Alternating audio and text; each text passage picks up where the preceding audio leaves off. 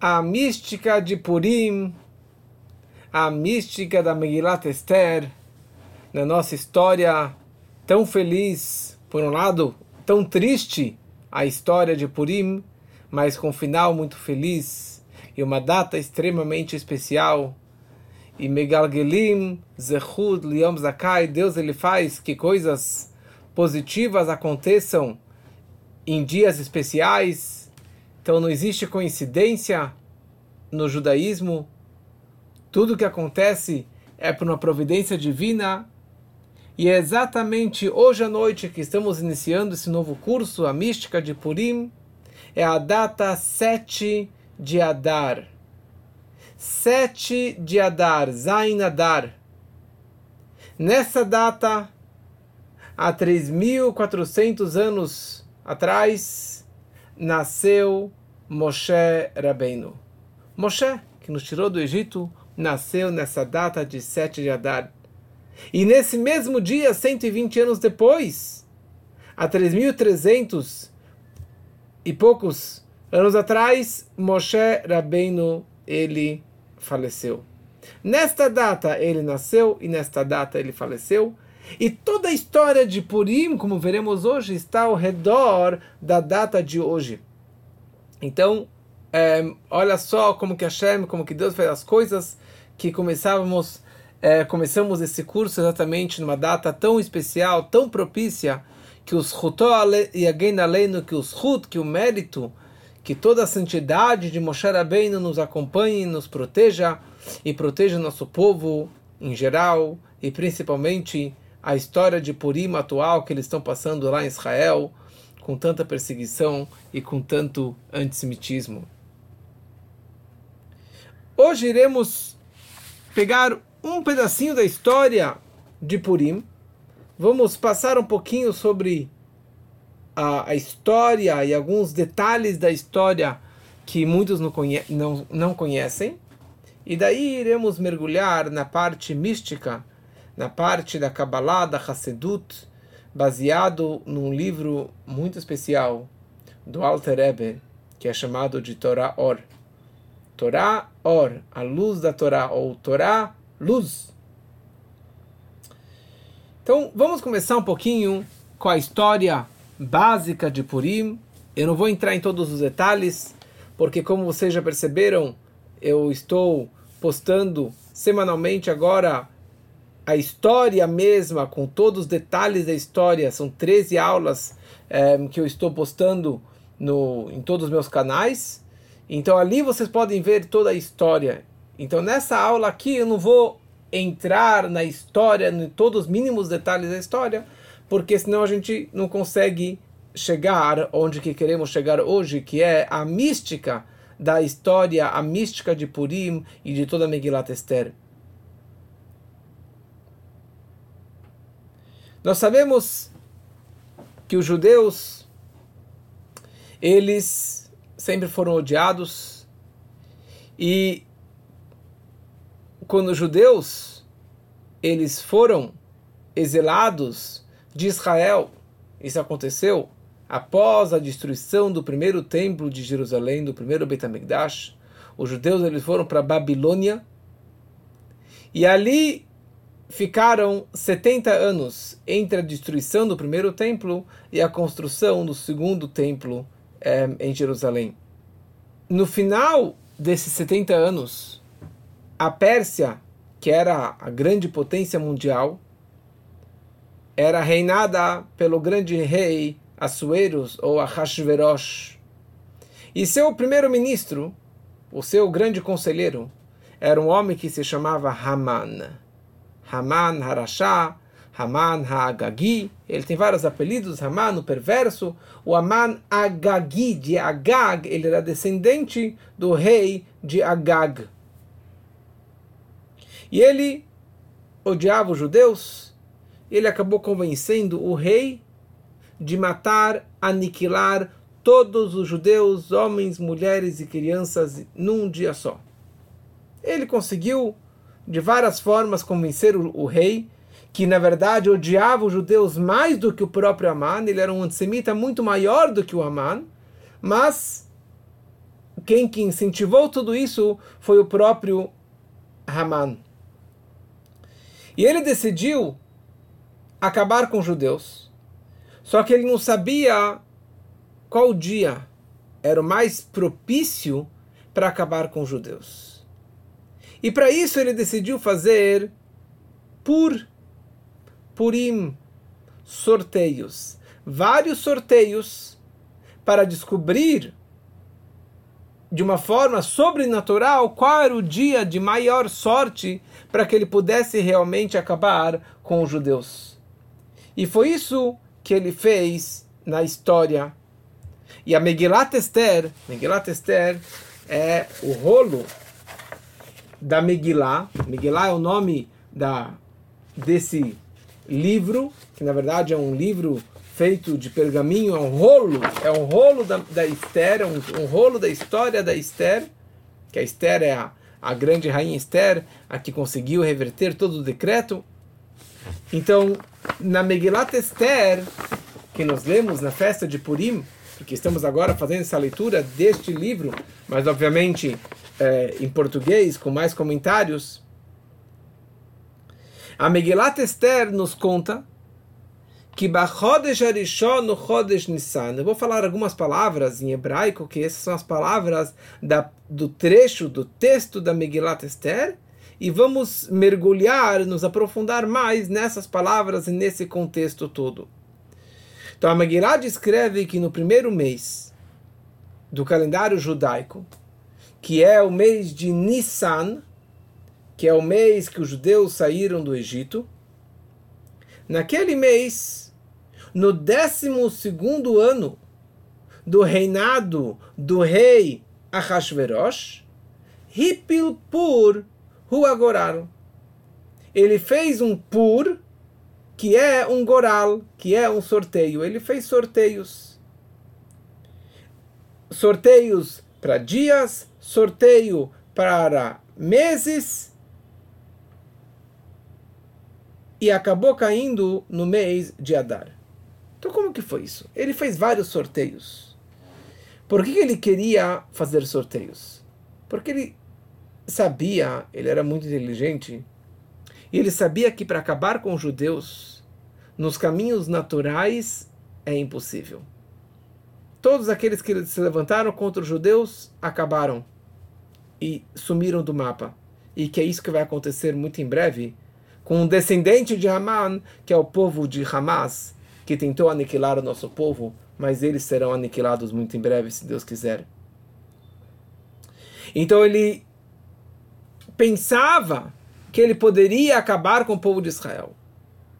Então, para isso, ele tentou ajuda das estrelas, dos signos, dos zodíacos, dos céus, para que dessem sinais para ele qual seria o melhor dia, o melhor mês, o melhor momento para aniquilar o povo de Israel. Então por isso ele decidiu fazer sorteios. Sorteios sobre os dias, sorteios sobre os meses. E dessa forma ele iria conseguir algo do sobrenatural, uma mensagem dos céus de qual seria o dia mais propício para acabar com os judeus. E Deus fez acontecer esse sorteio bem no mês de Nissan. Porque o mês de Nissan é o mês que os judeus saíram do Egito. É o mês que a sorte está com os judeus, o sucesso está com os judeus. É o mês de milagres, é o mês de maravilhas, é o mês da saída do Egito. É o mês que Mashiach vai chegar no mês de Nissan. Mas foi o dia que ele acabou fazendo o seu sorteio. Ele sabia disso, mas ele falou: Eu vou ter a sorte e vou fazer sortes, sorteios, para que dessa forma eu vou conseguir acabar e aniquilar com o povo de Israel. E isso ele fez no 12 ano do rei Ahasverosh, para que o Ahasverosh estivesse bem é, estabelecido no trono, com todo o seu poder, com toda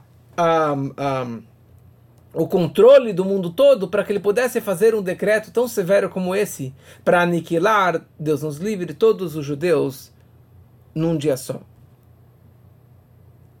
Então ele fez por que quer dizer pur? Pur significa dados. Ele jogou dados. Ele pegou dados, ele começou a jogar dados. Só que ele não pegou um dado só. Ele pegou três dados. Três dados ele juntou, três dados, e ele começou a jogar os dados. Na verdade, alguém jogou os dados, que era o Shimshi a Sofer, o Shimshi o escriba, que era o filho dele, o filho do Aman.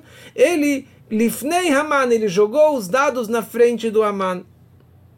Então ele pegou os dados e jogou os dados. E na hora que ele jogou os dados, apareceram três números. Apareceu o número 1, o número 3 e o número 3. 1, 3 e 3. E o Haman, ele ficou muito feliz. Ele sabia o hebraico. E ele sabia que o 1 vale é a letra Aleph e, a, e o número 3 equivale à letra Gimel. Aleph, Gimel, Gimel, Agag. Opa, Agag é o meu nome. Haman Hagagi, Haman, o descendente de Agag. Opa, então já apareceu o nome, já deu sorte. E daí ele inverteu o dado. Se você pega o dado atrás do número 133, o que, que tem embaixo do 133? Tem 4, 4, 6. Se você só trocar de posição, ficar 6, 4, é, 6, desculpa, 4, 6, 4. 4, 6, 4 é Daled Vav Daled. David, o rei David, David Amelech. Então ele falou: opa, o Agag está em cima do David. Eu, o Haman, eu estou em cima do David, que é o povo de Israel, o rei David, David Melech Israel.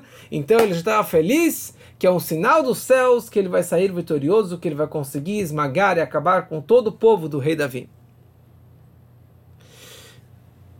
Rua Goral, ele fez mais um sorteio, porque ele queria vários sinais dos céus que daria certo todo o seu plano terrível. Então ele fez 354 papeizinhos conectados com os 354 dias do ano. E daí ele fez um sorteio. E cada dia do ano está conectado com um papelzinho. Dessa forma, ele foi lá e sorteou. E ele tirou um papel. E aquele papel era o número 337. 337 é no finalzinho do ano, do ano judaico, quase no 354. Que isso é o dia 13 de Adar. Ele falou: ó, oh, Adar, 13 de Adar. Então esse é o dia. E daí ele fez mais um sorteio com 12 papeizinhos com o nome dos 12 meses.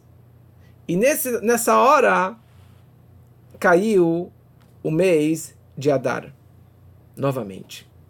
Interessante que tem toda uma história de como que foi esse sorteio, que eu falo isso aqui no outro áudio, na outra aula, é, que eu irei postar em breve que nenhum dos outros meses caíram o sorteio.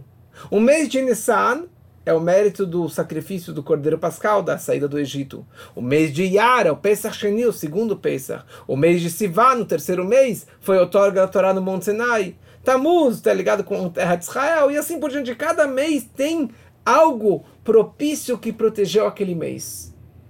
E quando caiu o sorteio no mês de Adar, Haman ele ficou feliz da vida. Falou, Adar, ó, oh, sete de Adar, é o dia que Moshe, que Moisés morreu. É um dia de desgraça, é um dia de escuridão, é um dia de morte. Morte, eu, Agag, em cima do David, significa que eu vou conseguir acabar com todo o povo de Israel.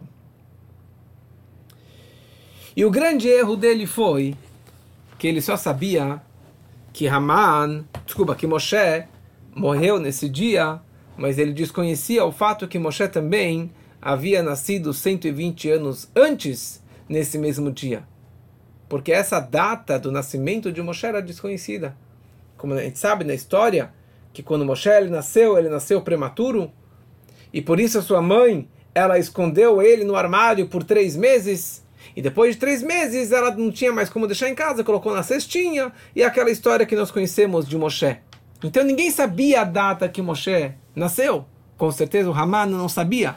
Mas a data que ele morreu, todo mundo sabia. O povo inteiro testemunhou, milhões de pessoas, pessoas testemunharam.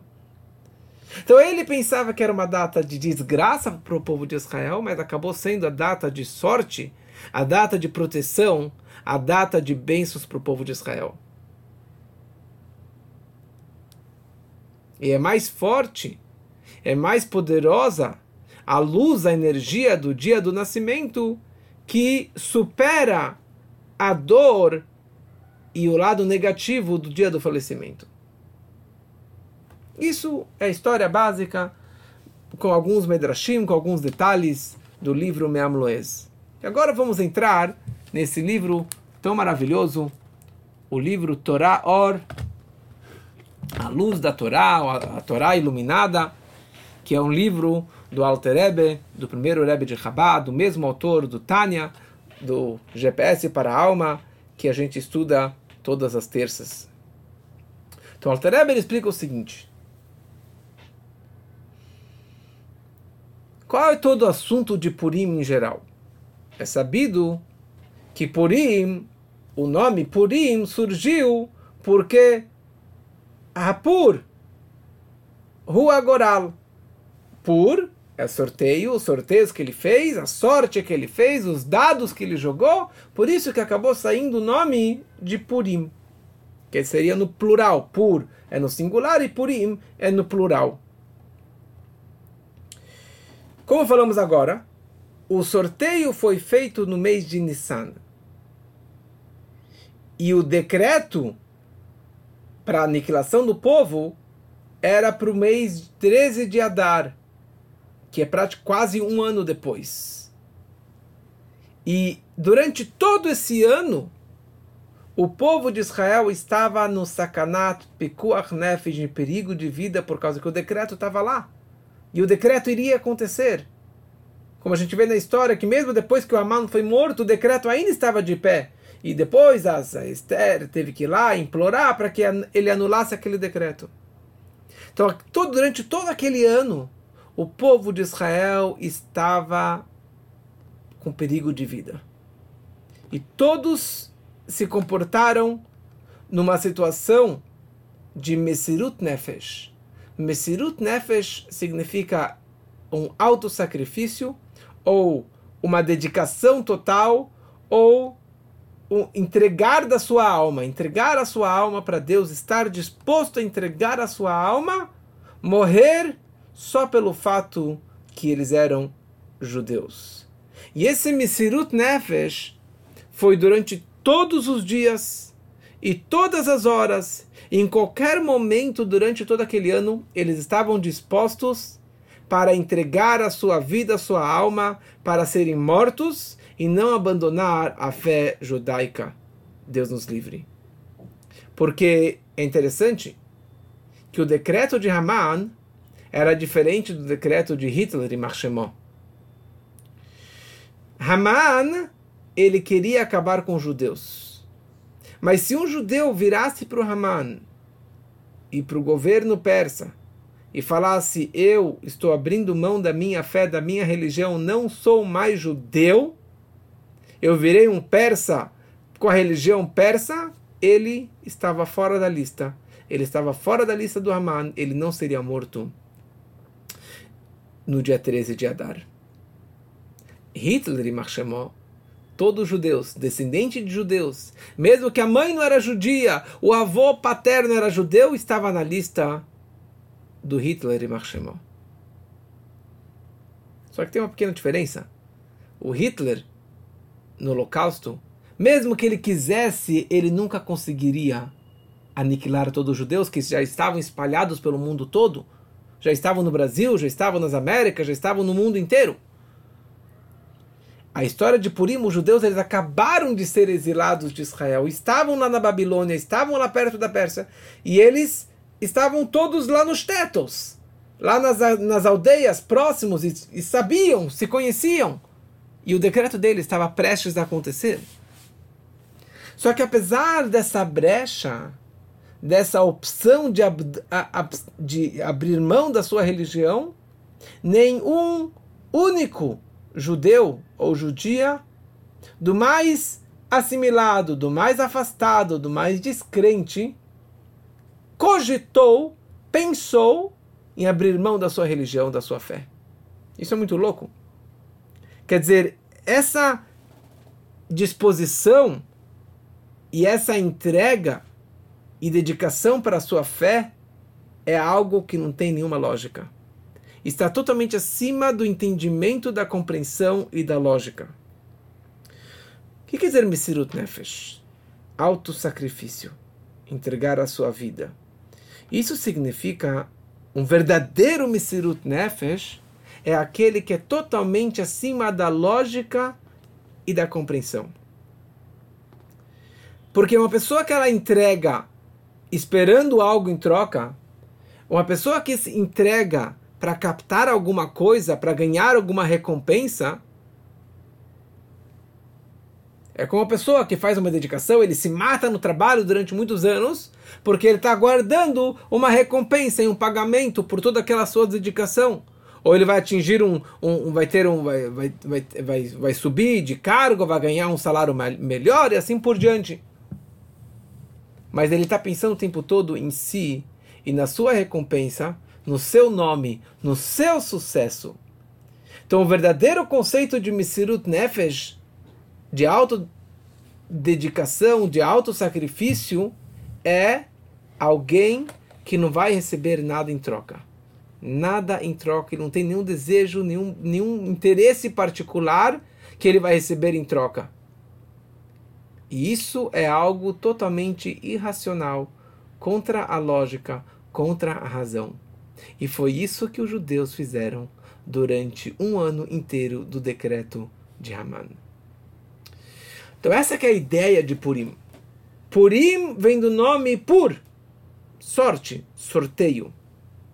Por que, que o Aman ele fez sorteios? Por que, que ele não foi lá e falou, olha, eu vou matar os judeus daqui duas semanas? E pronto. Não era mais fácil? Por que, que ele teve que fazer toda essa, é, essa comemoração, todo essa, é, esse momento de fazer sorteios etc, etc? E aqui o Alter Ebe, ele explica uma coisa super interessante. Quando você joga na mega cena acumulada, você sabe que você não tem chance nenhuma de ganhar. Você tem uma chance, uma em 200 milhões. Assim, você não tem chance praticamente nenhuma. Eu vi que agora na, na, na Mega Sena da virada, teve um grupo inteiro de pessoas que investiram, gastaram acho que 200 mil reais comprando vários números. E eles não ganharam nem um centavo. Eles gastaram uma fortuna e não ganharam nenhum centavo. Na hora que a pessoa ela aposta ou ela faz um sorteio, o que, que ela está falando? O que, que ela está pensando naquele momento? Ela está falando, olha, se o sorteio cair para ir para a direita, o meu desejo será ir para a direita. Se cair para a esquerda, então o meu desejo será para ir para a esquerda. Se o sorteio cair que eu devo investir, então eu vou desejar investir, eu vou apostar tudo isso. Se o sorteio cair que eu não devo investir, então eu não vou, meu desejo não será investir. Então quer dizer, o desejo da pessoa, ela apoia e ela investe totalmente o seu desejo naquele sorteio. Na fonte do desejo. Quer dizer, não é o meu desejo, e sim eu vou me apoiar naquilo que a sorte vai dizer para mim o que devo fazer. E por isso que nós temos duas festas que têm o mesmo nome praticamente. Purim e Yom Kippurim. Yom Kippur, o nome completo do Yom Kippur, do dia do perdão, é Yom Kippurim que é, em hebraico, significa o dia como Purim. O dia como Purim. O que, que teve Yom Kippur, o dia do perdão, com Purim? Baseado no que explicamos agora, que por Purim significa sorteios, no Yom Kippur também havia um sorteio, que era uma cerimônia muito especial no dia do, Puri, do Yom Kippur, que eles pegavam dois bodes e pegavam duas placas de ouro. Uma, uma placa estava escrito La Hashem, para Deus, e a outra placa estava escrito La Zazel, para o precipício. E faziam um sorteio, toda uma cerimônia, e daí uma placa era colocada em cima de um bode, que ele era para Deus, que era sacrificado para Deus, e o outro bode, ele era o bode expiatório. Era o bode que era jogado numa, num, num precipício numa, de uma montanha. Então, por isso que Yom Kippur é chamado Yom Kippur. Não é chamado o dia do perdão na Torá, não é chamado o dia da, do arrependimento, é chamado o dia do sorteio. Por causa desse sorteio, tem toda uma cerimônia, tem toda uma explicação, mas não vamos entrar nesse contexto agora. Mas o interessante é o seguinte: nós temos um dia de tanta alegria, de tanta festa, que é a festa de Purim. E nós temos um dia do Yom Kippur, que é considerado o dia mais sagrado do ano, o dia mais precioso do ano, o dia do jejum, o dia do perdão, que todo mundo comemora. Fala, a palavra já demonstra que o dia mais sagrado não é o Yom Kippur, e sim Purim. Porque é Yom Kippurim. É o dia como Purim. Que é o dia mais sagrado é Purim. Yom Kippur ele é somente como. Ele é parecido. Mas ele é inferior ao dia de Purim. E isso é muito louco. Né? Quer dizer que Purim ele é um dia mais elevado e mais sagrado do que Yom Kippur. Por que isso? Porque sendo que o Yom Kippur era a ideia dos Shnei Aseirim, dos dois bodes que eram sacrificados perante a Deus, que essa ideia que o desejo de Deus ou o futuro do povo, como que seria esse ano, dependia do sorteio sobre esses dois bodes. Mas apesar desse sorteio, Yom Kippur é o dia do perdão, é o dia da chuva, é o dia do retorno, do arrependimento, porque não bastava só fazer os sacrifícios ou fazer o sorteio, e o povo não era perdoado só com isso. O dia do perdão depende do perdão, depende do arrependimento, do retorno da pessoa. Sem chuva, não tem perdão. Se a pessoa não faz uma chuva tão elevada, um retorno tão profundo, o dia do Yom Kippur, ele não perdoa. A pessoa que pecou no dia do Yom Kippur não é perdoada. Quer dizer, é um dia sagrado, mas não é tão elevado que vai zerar as contas. Porque se a pessoa não se arrependeu, não retornou ao bom caminho, ela não é perdoada naquele dia. Isso é Yom Kippur. Agora, chega o dia de Purim. O que quer dizer Purim? Purim é um dia de festa, é um dia de sorteio. E tem uma vantagem enorme, muito acima do que o dia do Yom Kippur. Por quê? Porque, como falamos antes, que o dia do Purim, ou durante toda a história de Purim, durante todo aquele ano do decreto, o Mesirut Nefesh Lemala Mitam Vedat, o alto sacrifício que o povo fez era um auto-sacrifício totalmente ilógico e irracional. Uma dedicação total pela fé por Deus e todo o povo, homens, mulheres, crianças, estavam dispostos para morrer e não abrir, abrir mão do seu judaísmo e não abrir mão da sua ligação com Deus e com Mordecai e morrerem simplesmente pelo fato que eles eram judeus. Quer dizer, sem nenhuma outra vontade, sem nenhum outro interesse, independente de uma chuva, de um retorno, de nada. Simplesmente eles estavam dispostos a entregar tudo, morrer por Deus.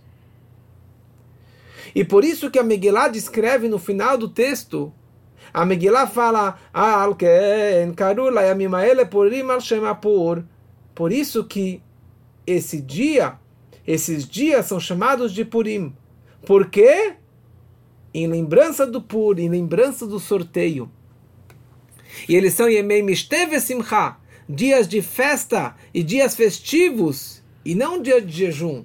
Yom Kippur é um dia de jejum. Você atinge o perdão fazendo retorno, chuvá, jejuando com todas as flagelações do dia do Yom Kippur. Dia Purim é o dia mais feliz. É um dia que você tem que beber, tem que encher a cara, tem que comer bastante comida, dar presentes, dar doações para os pobres. Feliz, se fantasiar e dançar e estar feliz. E não somente o dia de Purim, todos esses dois meses agora de Adar, que é o ano bissexto, é um mês inteiro, dois meses inteiros de alegria, de festa. Através da alegria, você atinge uma luz muito mais elevada, muito mais profunda. Então, Purim, eles ganharam essa vantagem máxima, esse nível espiritual, esse perdão absoluto, através do Mesirut Nefesh, da dedicação deles, do alto sacrifício de estarem conectados com a essência do infinito de uma forma máxima através de alegria, através de, de dedicação total. Naquele momento não foi alegria, foi um momento de aflição. Mas hoje nós, eh, nós celebramos isso através de alegria e de festa e bebendo muito vinho. Nechnas yain yotzesod. Na hora que entra o vinho, sai o segredo.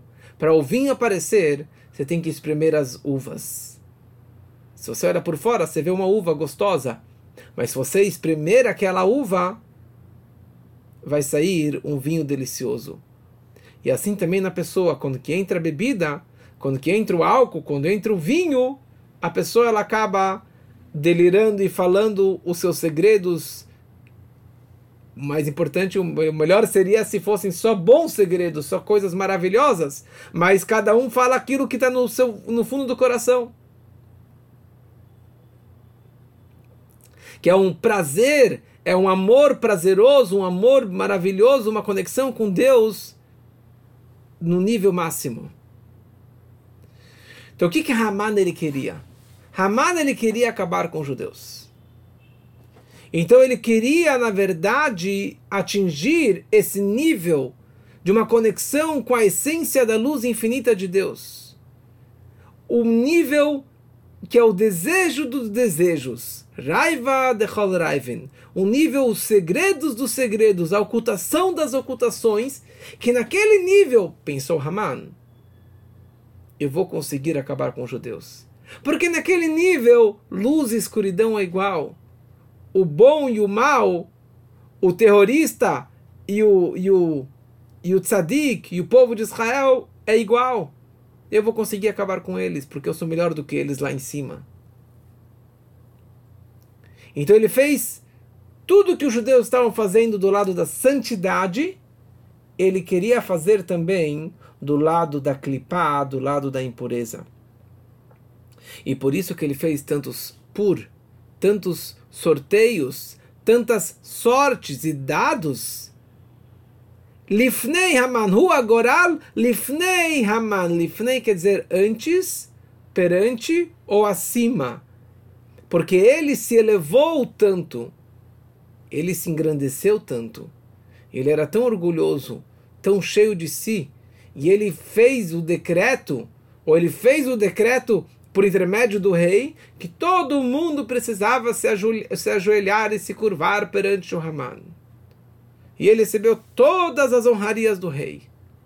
E ele ficou furioso, porque o Mordecai, judeu, não se curvava e não abaixava perante ele. E por isso que ele decidiu acabar com os judeus, por causa que ele era muito orgulhoso, cheio de si. Ele tinha muita chutzpah e muito orgulho, muita ousadia. E o, o versículo diz: se você se engrandecer tão alto como a águia, de lá Deus vai te rebaixar, Deus vai te humilhar vai te colocar lá para baixo. Então ele se engrandeceu no nível também irracional, ilógico, acima de qualquer, de qualquer vontade, qualquer desejo. Por isso que ele fez tantos sorteios ilógicos, no nível acima da lógica, acima da compreensão, acima de tudo, porque ali em cima ele falou: ah, tudo depende da sorte. Então eu vou ter a sorte, não os judeus. Eu vou ter o sucesso e não os judeus. Quer dizer, ele queria se engrandecer e, e, par, e parecer com a santidade, mas estar no nível acima deles. Mas fala Megillah,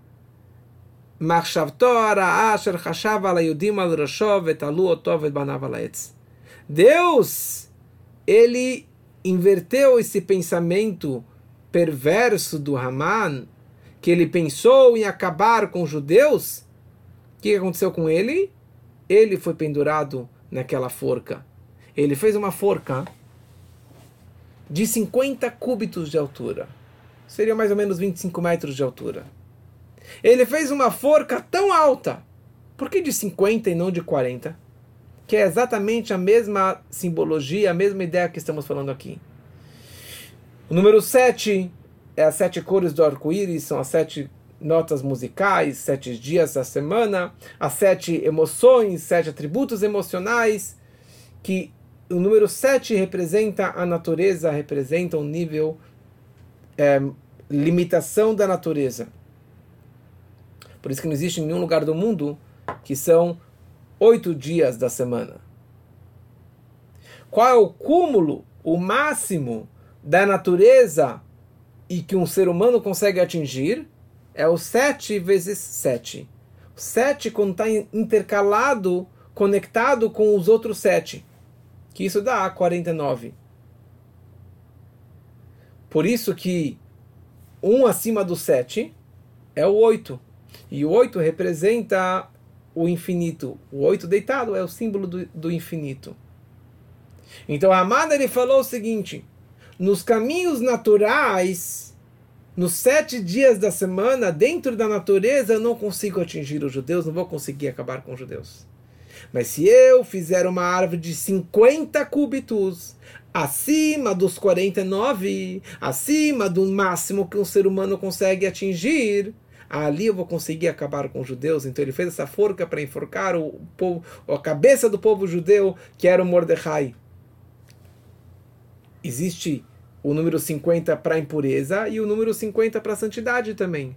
Por isso que quando os judeus saíram do Egito, eles contaram 49 dias e o quinquagésimo dia foi a outorga da Torá no, povo de, no Monte Sinai. No Egito, os judeus eles estavam tão imersos na impureza do Egito, na idolatria do Egito, que eles estavam mergulhados no 49 portal de impureza. Se eles mergulhassem mais um degrau no túnel do Egito, eles não teriam como sair de lá, porque eles já teriam atingido o, o precipício, no way back. E por isso que eles saíram correndo do Egito, para que eles não caíssem naquele fundo, uh, naquele poço sem fundo. Então Haman ele fez essa forca, essa árvore de 50 cúbitos para, de novo, a mesma ideia de atingir um nível sobrenatural, acima da lógica, acima da natureza, acima do raciocínio humano.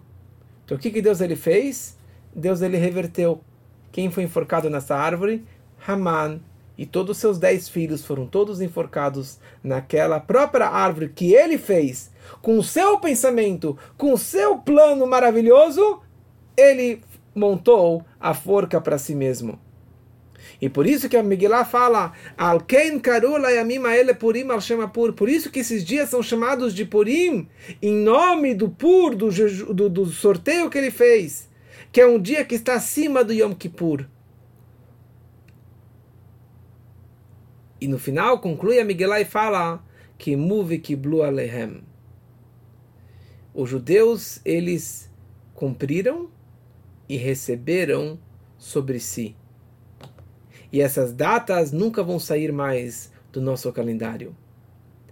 Quer dizer, os judeus eles assumiram o judaísmo e cumpriram o judaísmo de uma forma que eles nunca haviam cumprido até então.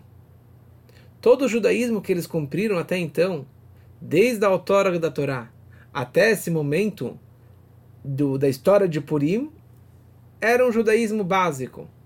Mas eles não tinham aceitado por conta própria, por vontade própria, com um verdadeiro alto sacrifício, demonstrando que é uma fé cega e absoluta em Deus.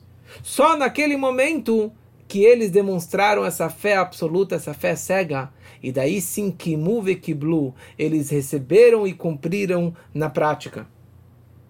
E por isso, a festa de Purim é uma festa eterna. A festa de Purim nunca será anulada. Como que nossos sábios falam que quando Mashiach chegar, todas as festas serão anuladas, a razão da festa será anulada, porque as festas são de um nível inferior. É a Piseder Shtalshelut, de Atzilut Briyatzirah, é um Yitzirah e Asiah, são níveis mais baixos.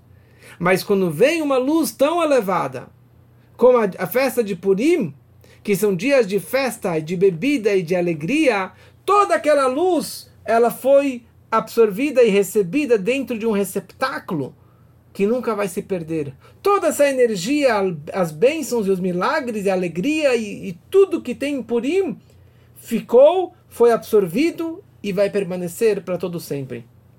E por isso que nós estamos hoje comemorando o aniversário de Moshe Rabbeinu que foi esse dia que, absor que, que abençoou toda a festa de Purim e que transformou da pior desgraça para a maior alegria, para a maior festa. E essa festa nós estamos comemorando agora esse ano durante 60 dias. 60 dias de alegria, de festa, de sucesso para qualquer coisa que você precisa fazer é nesses dias, porque são dias de luz, dias de brachot e nunca vai anular, nunca vai terminar essa comemoração e que a gente possa continuar comemorando e muitas e muitas bênçãos. E com isso terminamos nossa primeira aula da mística de Purim. Espero que gostaram e semana que vem, se Deus quiser, teremos a nossa segunda aula da mística de Purim.